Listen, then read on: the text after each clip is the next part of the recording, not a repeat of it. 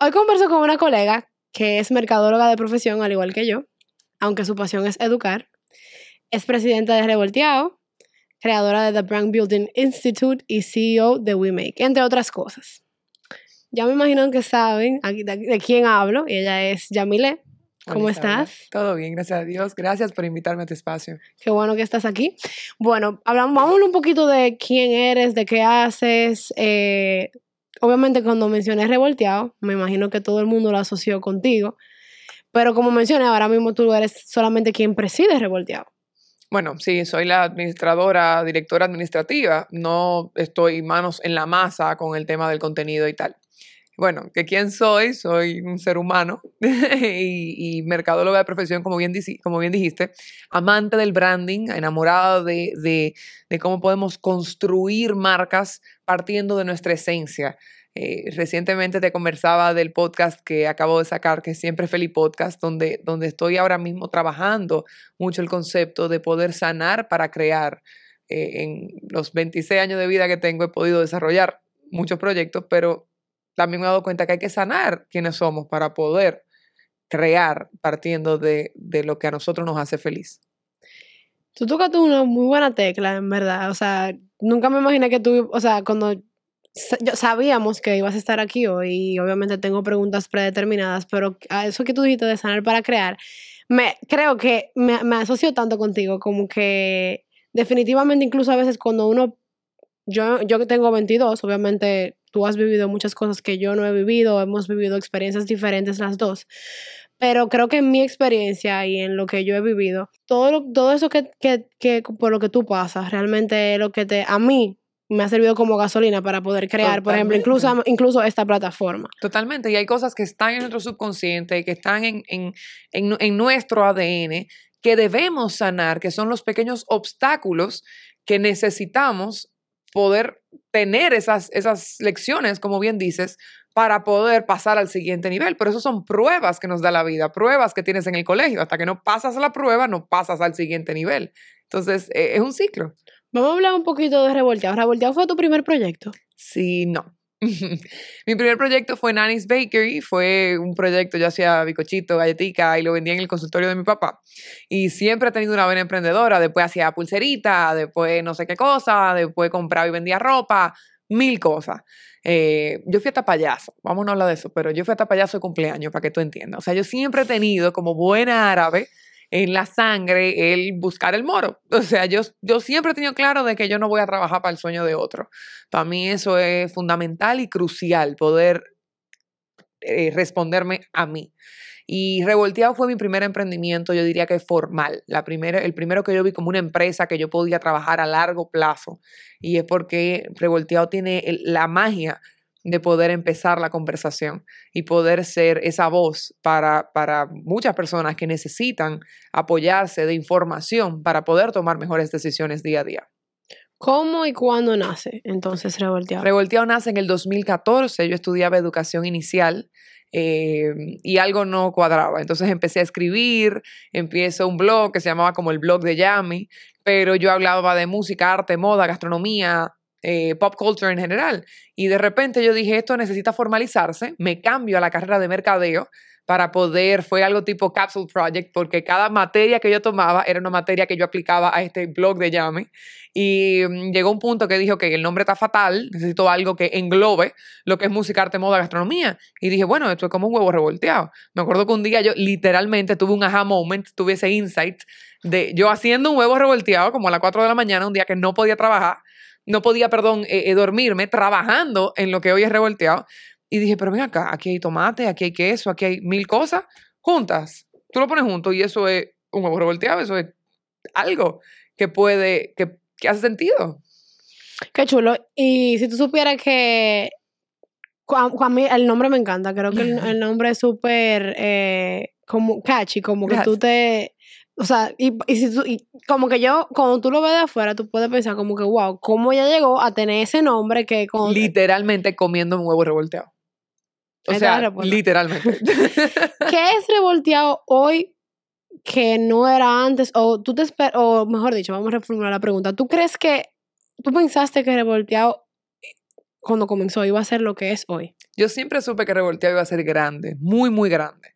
Y todavía yo veo Revolteado. Hay gente que dice, wow, qué plataforma más increíble. Y teniendo haber hecho dos, tres Revolteado Weekend, superando los 10.000 asistentes eh, en, nuestra, última edición, 8.000 y pico en la penúltima edición, 7.000. O sea, estamos hablando de 10.000 personas en un evento que, que, esta chamaquita hizo. ¿Qué? O sea, eso, eso es algo grande y la gente lo ve y dice, no, pero ¿cómo así? A mí eso no es nada. O sea, todavía eso es chiquitico para el potencial que tiene revolteado y la capacidad que tiene revolteado de llevar el mensaje más allá. ¿Qué era lo que yo pensaba que iba a ser? Claro que no. O sea, esa es la magia de tener un moonshot, de tirar la piedra a la luna. Yo sabía que revolteado iba a ser grande, yo sabía que revolteado iba a impactar a muchas personas de manera positiva para poder vivir una vida mejor y poder estar informado y poder ser parte de la conversación pero yo no sabía cómo eso iba a pasar. Esa es la, la, la magia de tener una visión. Entonces los pedazos se van en el camino, se van como entrelazando y las cosas van pasando. Inició como un blog. Inició como un blog, luego pasó a ser sí, una página web, está en Instagram, después hicimos los Revolteado Weekend, Revolteado Live, programas, hablábamos de eso hace un poquito, programa de radio y televisión de 9 de la mañana, de lunes a viernes, por dos años tuvimos al aire, yo no sé si era loca que yo estaba o qué, pero yo entendí que eso me estaba desgastando. Ahí volvemos a lo de sanar para crear. O sea, si algo me está desgastando, yo no tenía las fuerzas que eso requería, ni era mi enfoque. Yo no soy comunicadora. Es como poner un límite también. Es poner un límite y ahí es que voy. Yo no sabía cómo, yo, yo todavía no sé cómo va revolteado a terminar. Yo tengo una misión, yo tengo una visión, yo sé a dónde voy y yo sé por qué voy. Pero yo no sé cómo se va a ver eso plasmado. ¿Por qué tú vas? Podemos saber. ¿Por qué yo voy? como te acabo de decir, poder empezar la conversación, poder crear un espacio que sea, que, que, no sea solo saludable, sino eh, safe, a safe place, es lo que quiero decir. O sea, a safe place de donde la conversación pueda cambiar la vida de muchísima gente. O sea, una prensa libre, eso no es algo que tú tienes día a día, que tú puedas de verdad tener una prensa independiente, una prensa libre. Eso es magia. Eso es literalmente magia de cómo tú puedes expresarte sin miedo, sin manipulaciones, sin tabú. Y lo vimos, tú dijiste que íbamos a hablar de la Plaza de la Bandera, o sea, vimos la fuerza que tiene un medio libre, de, sin, sin ataduras políticas, sin ataduras sociales, sin ataduras de ningún tipo, de poder conversar, impactar a la vida de las personas. Ok, te tengo dos preguntas más antes de, de entrar un poco al tema que, que, quiero hablar contigo. ¿Qué tú crees? ¿Cuáles han sido tus aportes a la sociedad? O sea, como, como persona, como emprendedora, como una persona que, lo que, que, por ejemplo, inició eso de lo que es la, la, la prensa libre, de que decidió crear esa plataforma para que todo el mundo pueda iniciar una conversación. La magia de poder crear marcas es poder transmitir lo que a veces los seres humanos no podemos. ¿Por qué? Porque las marcas buscan personificar esos atributos humanos que nosotros tenemos, pero dándoles nosotros los humanos una personalidad en particular, una misión en particular y una acción por cumplir en particular. Nosotros los seres humanos, en contrario a eso, venimos ya con una personalidad predeterminada, con una misión de vida prehecha y con una visión hacia dónde queremos ir cada uno para poder cumplir esa, esa misión. Probablemente tú le elegiste, probablemente tú no le elegiste, pero créeme que Papá Dios puso en tu corazón, si tú crees en Papá Dios, una misión de vida y algo que tú tienes que cumplir. Algo que las marcas nosotros lo creamos. Nosotros creamos esa misión por las marcas. Entonces esa misión puede ser tan pequeñita, tan pequeñita, tú dirías, ah, pero que no hay misión pequeña, tan pequeñita como que por, por cada zapatico que tú vendas, vamos a, a, regalar un hilito para que alguien pueda, no sé qué, coser en una esquinita y poder aprender clase de costura, qué sé yo, no sé. Pero tú no sabes si esa clase de costura que está cogiendo esa persona por ese hilo que tú dices da la próxima, no sé, Coco Chanel. O sea, tú no sabes qué tan, qué tan grande puede ser una pequeña acción. Y las marcas tienen la potestad o la misión de hacer del mundo un mejor lugar. Entonces, todas las marcas son mágicas. Todas las marca- ma- marcas que parten de un propósito, que parten de una misión.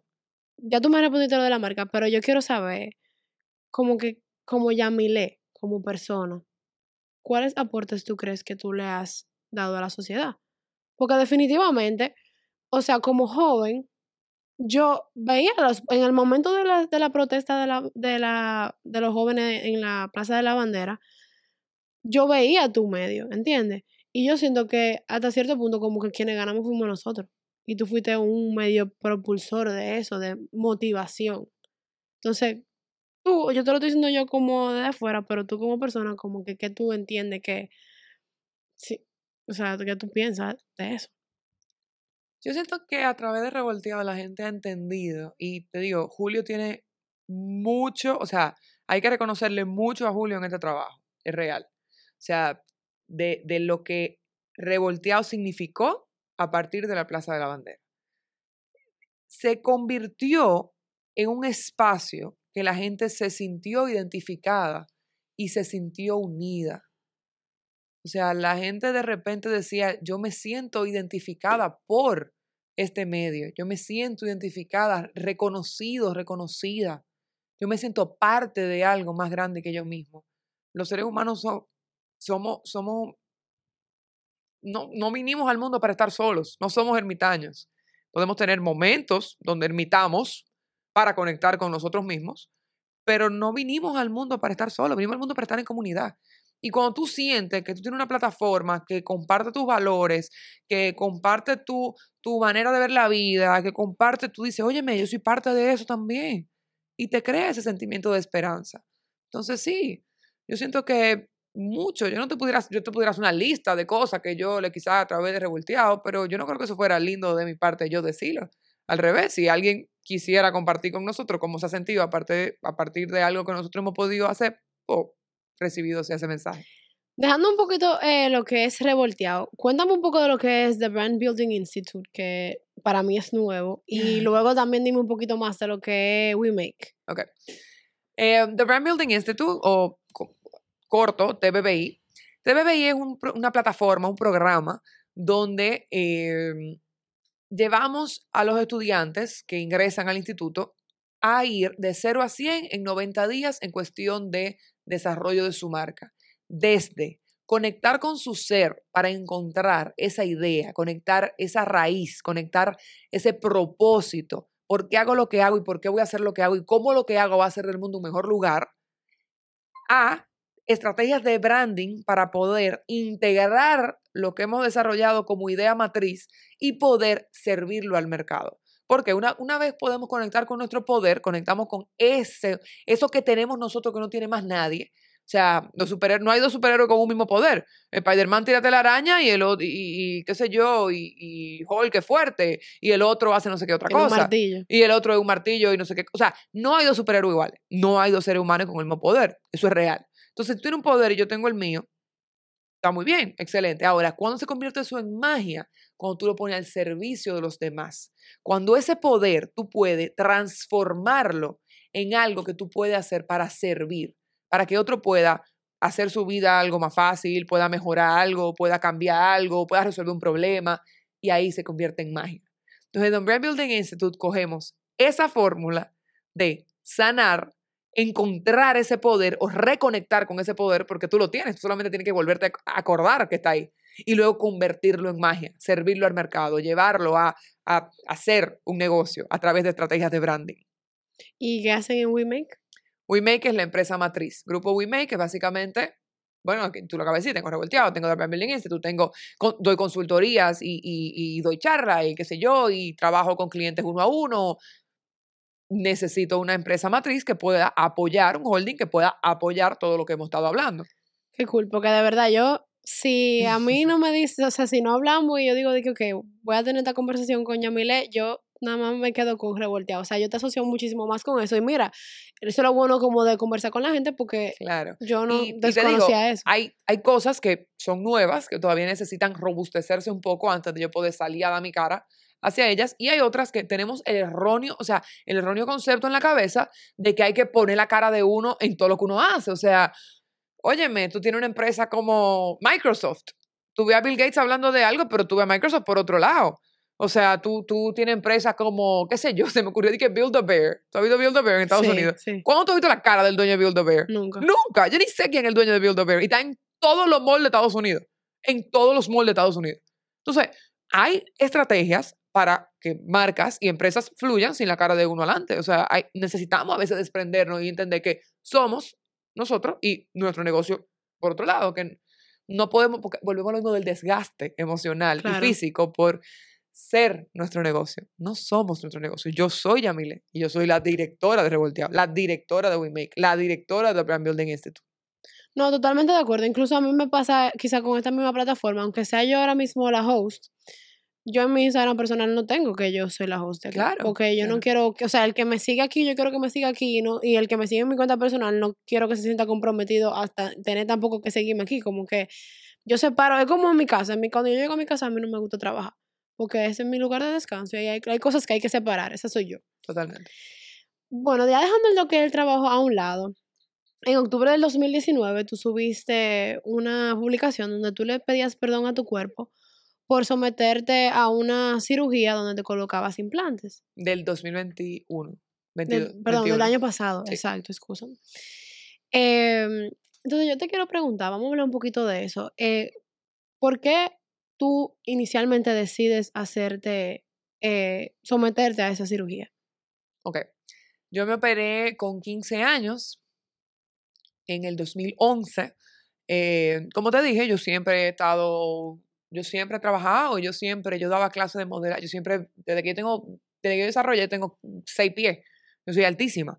Y yo trabajaba en Ñon Casablancas, yo daba clases en Ñon Casablanca ya con Leí que, 15 tú, años. perdón, leí que tú querías ser Miss Universo. Yo quería entrar en los certámenes de belleza. Yo ya yo era modelo, yo estaba en todo Dominicana Moda, yo trabajé para todos los grandes diseñadores de este país. O sea, yo tra o sea, tú entiendes, yo estaba inmersa en esa industria.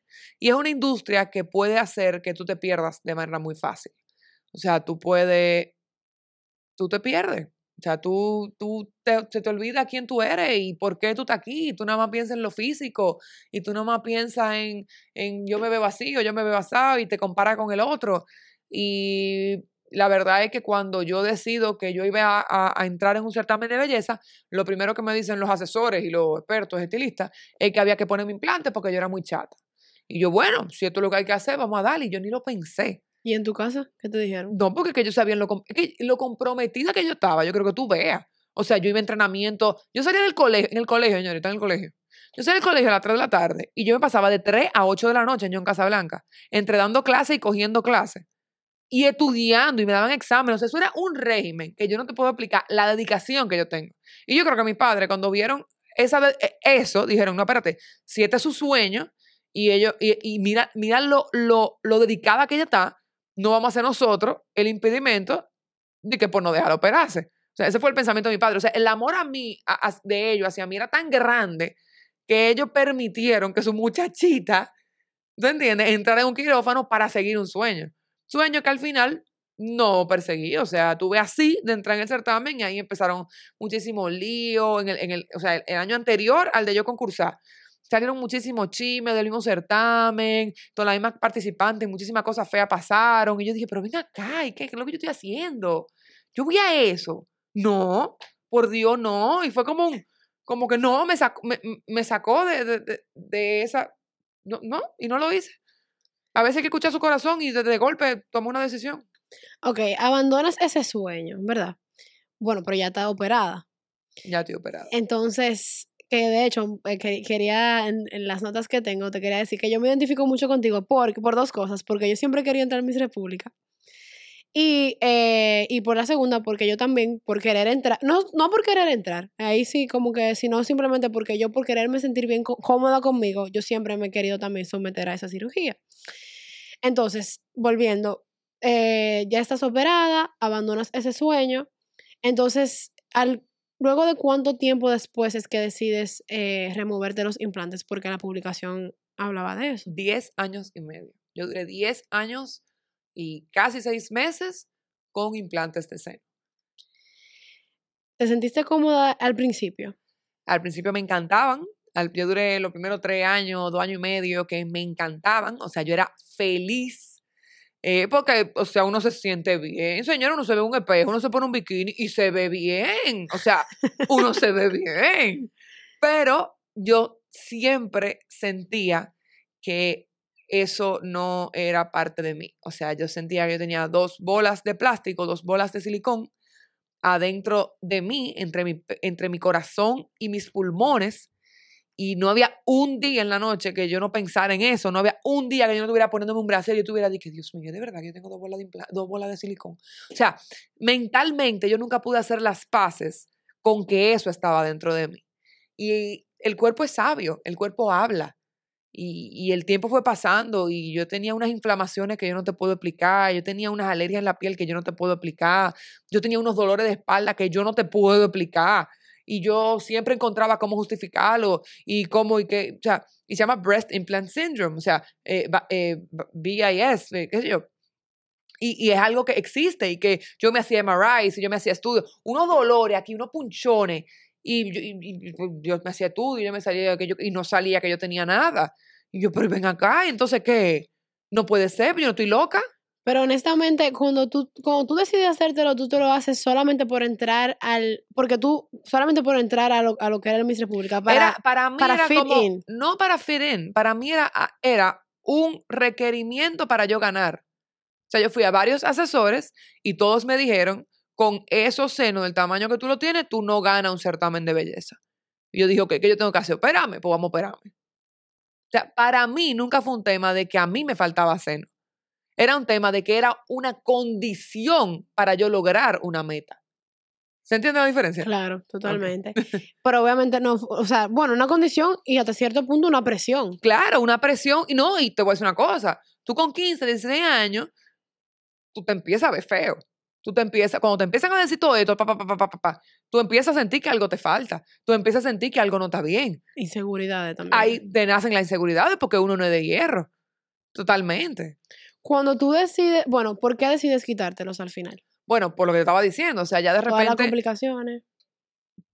No, yo no diría que complicaciones, yo diría que era mi cuerpo hablando. Yo decidí escuchar a mi cuerpo, tal cual. O sea, mi cuerpo me estaba diciendo a gritos, sácame esto, por favor. O sea, yo no, te digo, no había un día que no pasara, que yo no pensara, que no pasara por mi cabeza, Yamile, tienes dos bolas de silicón entre tu corazón y tus pulmones.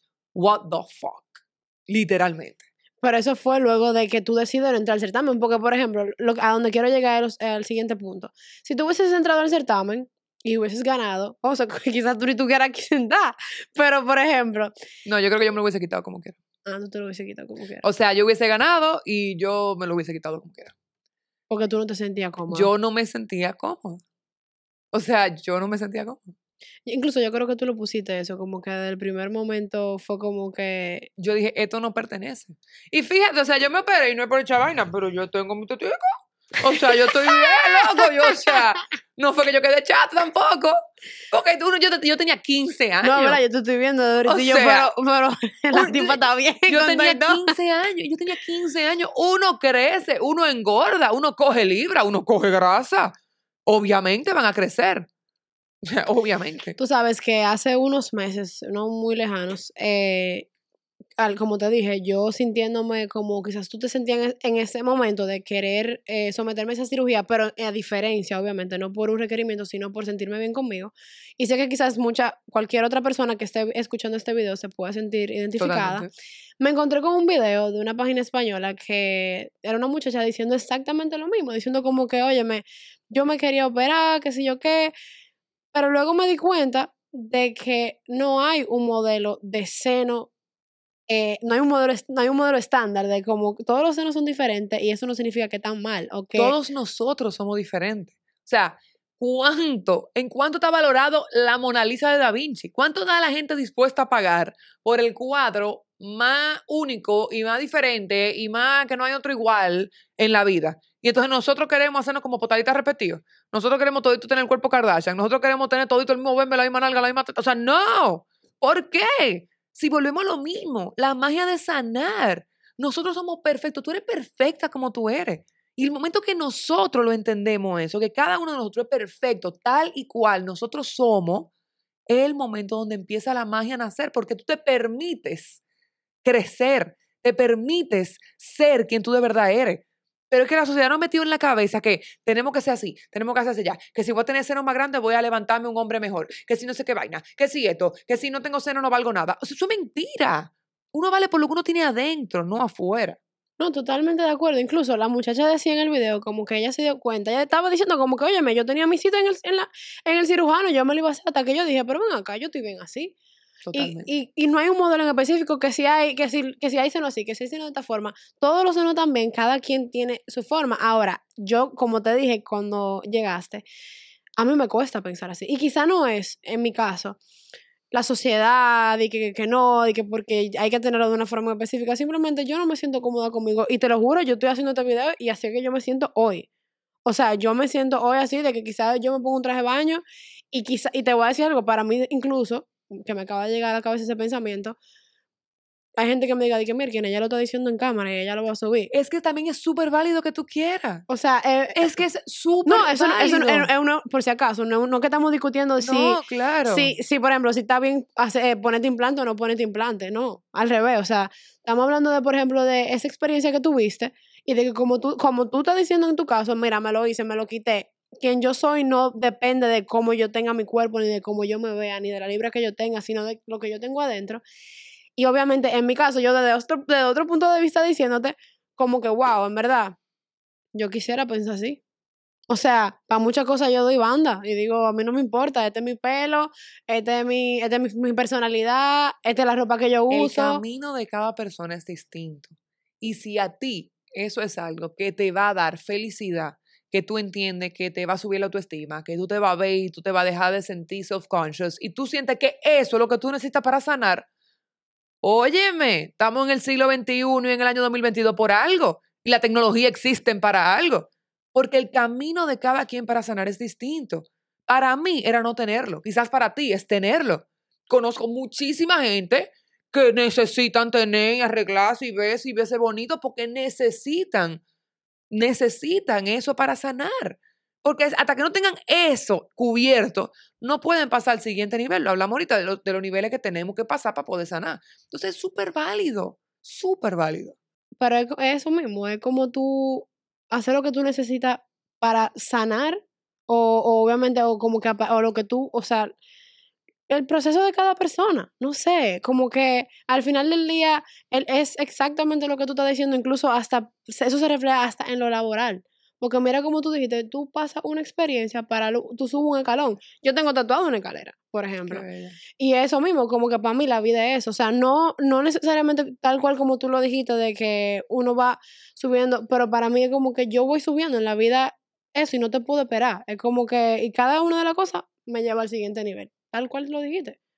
Ese era el sentido de todo. Como que hablar contigo de, de como que, conchale, esta es tu historia eh, cómo tú empezaste con un sueño de lo que era de repente ser Miss Universo.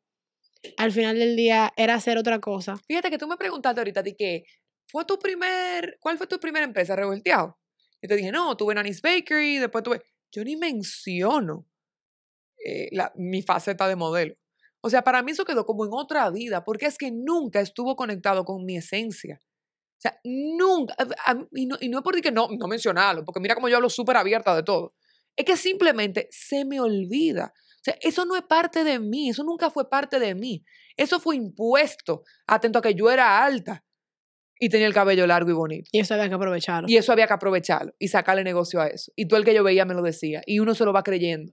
Porque esas son las capas que la vida te va dando y poniendo, de la cual tú tienes que ir rompiendo a tú realmente sacar quien tú de verdad eres. Porque no te la van a poner fácil. Porque si fuera fácil, eh, eh, cualquier, todo el mundo lo hiciera. Entonces, todo el mundo puede hacerlo, pero hay que hacer el trabajo. Lo que, lo que decías, yo lo aplico, o sea, a mi vida de la siguiente forma. Yo he aprendido a poner límites, o sea, es decir, como cuando tú vas rompiendo cada una de esas capas, en mi caso, que ya tú dijiste como que, mira, yo cuando te hablo de lo que, de lo que son mis emprendimientos, yo ni te menciono esa vida de lo que es el modelaje. En mi caso, yo he aprendido, aunque no he tenido quizás tantos emprendimientos, aunque sí el mío, el primero fue un bakery, al igual que tú, dices, sí, que, sí. mira, estudiamos lo mismo y empezamos por lo mismo. eh, sí, en mi caso, yo lo que hago es que yo aprendo a desechar clientes, o sea, literal, o sea, ahí, ahí voy. Como que una, no clientes, pero trabajo en general. O sea, como que voy pasando por algunas cosas y ya digo de que, mira, no, en verdad esto no es lo mío. Y en el momento yo pienso que sí y me creo que sí. decir que no a lo que no está alineado con mi visión. Totalmente. Tal cual. No, o sea, incluso, mira, yo, antes de yo tener Flores Bonito, yo tenía un blog que se llamaba Caribeña. Y yo quería ser blogger, yo quería ser blogger, pero yo, yo encontré una carpeta los otros días que yo hice que yo decía que yo, lo, que yo quería ser blogger, pero yo quería ser yo. O sea, yo no quería ponerme una ropa que a mí me regalaran. O sea, yo no quería ser como, eso es un trabajo, obviamente, eh, y el que lo hace y el que le gusta, yo lo respeto, pero yo no quería ser como, o sea, yo no quería vender un estilo de vida que yo no vivía, porque esa no soy yo, eso no va conmigo. Si yo no tengo perros, porque le tengo miedo a los perros, Royal Canin viene a decirme, mira, yo quiero que tú salgas en un anuncio, yo no lo voy a hacer aunque me estén pagando dos millones de pesos, porque siento que le estoy fallando a mi autenticidad, a quien yo soy como persona. Y mm, realmente cuando yo inicié con esa plataforma, a mí me daba mucho trabajo hacer contenido. Yo decía como que, ¿por qué yo siento una presión? Como que alguien me está esperando, qué sé yo cuánto, y yo lo cerré. Y después yo dije que todo lo que sea que yo haga, a mí no, lo mismo que tú dijiste, yo me rodeo ya de un equipo, no es mi caso, pero en este eh, voy a hacer la, la similitud. O sea, cuando yo, yo decía, como que si yo estoy haciendo lo que a mí me gusta, a mí no me va a dar trabajo hacerlo. Claro. Obviamente sí, sí conlleva esfuerzo. Da trabajo. Da trabajo y hay días que yo no me puedo parar Pero no es la misma fatiga, no es la misma fatiga, no es la misma como como... Es la misma fatiga. Ahí es que no equivocamos. Es la misma fatiga y es el mismo trabajo. No me diga que no, porque tú sabes que sí. Y es mucho trabajo. Ahora. Pero me gusta. Te da el impulso para pararte en la cama el otro día. No te deja acotar. Exacto. Tú quieras o no, tú te pares y tú O sea, tú tienes ese spark adentro. Tú tienes ese spark adentro. Es la misma fatiga, es el mismo trabajo, es el mismo esfuerzo. Y es mucho, mucho, mucho trabajo. Día tras día. Pero tú tienes que saber que lo que al final, hay luz al final del túnel y tú sigues, y tú sigues, y tú sigues, y tú sigues, porque el que para pierde. Entonces, no el que hace lo que no le gusta, al final se rinde. Pero yo estoy leyendo ahora el libro, se llama Shoe Dog, que es la biografía de Phil Knight, que es el dueño, el, el, el creador de Nike. Y óyeme, la cantidad de fracasos, es un libro buenísimo, súper crudo, de, ah, narrado en primera persona de él, de cómo todo, cada uno de los fracasos, uno atrás del otro, uno atrás del otro, uno atrás del otro. Y él te va diciendo todo lo que, que si el suplidor no le llegó, no le mandó los zapatos, que si no sé qué vaina, que si lo estaban demandando, que si se... Mil problemas, mil problemas. Pero porque él no paró? Él era runner, él es runner, siempre ha sido runner de track, sabe lo que es un tenis, sabe la libertad que emite correr, lo que lo hace feliz a él. Y él decía, es que yo tengo que darle al mundo el mejor par de tenis, de correr, de la vida, de la historia porque yo no lo tengo. Y si yo no lo tengo, ¿cuánto más lo necesitan? Entonces, todos los días él seguía, él seguía, él seguía, él seguía. Óyeme, y no se rindió. No, es que una vez yo hice, por ejemplo, en pandemia una conferencia digital. Y yo, y yo cuando yo me introduje, porque obviamente había gente que no me conocía, que estaba participando de la conferencia, y era como que quién es ella. Yo decía que mi historia yo la definía como la historia de una fracasada. Yo tenía en pandemia que 20 años, hace dos años gran historia. Pero yo decía eso porque cada una de las cosas que a mí me salieron mal, en una de las cosas, son cosas que me han llevado a estar donde yo estoy hoy. Totalmente. Eh, déjame decirte que hablando, cada vez que tú hablas, como que me brillan los ojos. Qué bella. o sea, porque siento que, aunque yo te traje aquí como para que hablemos de, de quién tú eres, de qué tú haces, de hablar un poquito de ese tema que quizá, de lo que es el físico, cada una de las cosas que tú has dicho puntualmente me dan ganas de volver a, a, como que de sentarme a beberme café contigo, a aprender. no, de verdad, porque yo soy fan de lo que es una buena conversación. Y aunque quizá ahora mismo yo estoy comenzando, porque esa es la verdad, y obviamente tengo que coger un curso de oratoria, tengo que hacer varias cosas para que. Pero lo hace muy bien, ¿eh? lo hace muy bien. Para que ya te tiraste, que es el primer paso y el más difícil. Ahora vamos a resolver en el camino. Claro, no, claro. No, estoy echando el pleito, pero para que obviamente esto, siga como que creciendo y tenga la calidad que yo quisiera que tenga, eh, te voy a volver a invitar a que sigamos hablando y obviamente ya tengamos una conversación quizá con un script muchísimo más alineado y tú sabes. Pero nada, para mí fue un placer tenerte Igualmente, el placer que tú de verdad pudiese venir, hablar abiertamente eh, y yo sé que de aquí hay algunas enseñanzas que a todas nos van a servir. O sea que de verdad, gracias. A ti. Gracias a ti y a este espacio. Un placer.